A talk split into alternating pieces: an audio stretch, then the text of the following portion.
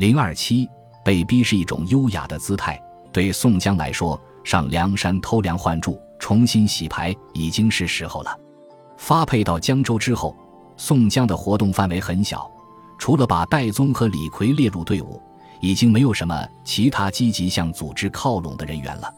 此时，宋江的资源是：第一，有一个强大的根据地梁山；第二，有一个足以架空晁盖的队伍。发配之后，他网罗的那些人马；第三，有足以让他的号召力远远凌驾于晁盖之上的江湖威名，及时雨、呼保义和孝义黑三郎。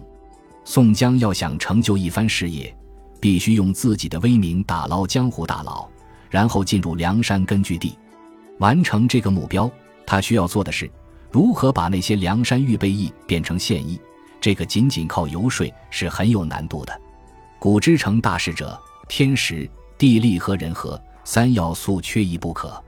人和是可控的，为天时和地利全靠命运的赏赐，而命运的赏赐其实比我们自己的努力要重要的多。命运对大人物来说，常常是一个奇怪的东西。让你绝处逢生。宋江的绝境，在戴宗等人阴差阳错的配合下来了。现在我们看看施耐庵先生安排的现场：六七十个狱卒早把宋江在前，戴宗在后，推拥出牢门前来。宋江和戴宗两个面面相觑，各作声不得。宋江只把脚来跌，戴宗低了头只叹气。宋江对黄文炳可谓恨之入骨。他没事陪蔡九知府远嫖近赌，不照样升官发财，竟然搞什么要人脑袋的精神鉴定？神经病本来是一个中性的医学用语，但我们中国人的智慧特征愣是把这个中性词演化成了贬义词。但这个目前还不够彪悍，最彪悍的是对命悬一发的宋江来说，人们承认他是神经病，已经成为他传奇人生的最大梦想。在著名精神病鉴定专家黄文炳的亲自谋划下，这个梦想破碎了。随之而来的是宋江和戴宗两人人头双双落地。戴宗是小人物，宋江就不一样了。其实不但我这么看，连命运都这么看。就在刽子手行凶的瞬间，李逵同学出马了。首先，他从半空中落了下来。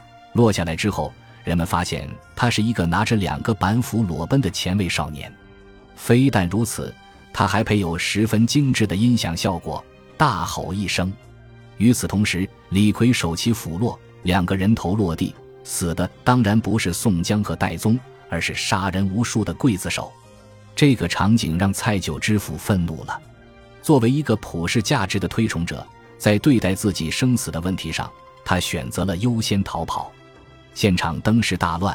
埋伏刑场上的梁山好汉和李逵并作一处，杀将出去。救宋江是晁盖的主意，也是无用的想法。所以，这一行梁山坡共是十七个头领到来，带领小楼一百余人。可见，晁盖是拼了血本也要救宋江的。但他不知道，宋江上山不是为了劫富济贫这样的社会理想，而是为了梁山的实力和位子。相比较而言。吴用同学很清楚，他日后必将与他的第二合作伙伴宋江携手前行，开始浪漫而默契的长期性配合。劫法场这一劫有两个感人的瞬间，其一是为知己者死，李逵做到了。宋江当时真没看走眼，别说给李逵十两银子，就是一百两、一千两，仅凭独闯虎穴、万死不辞的救人态度就值了。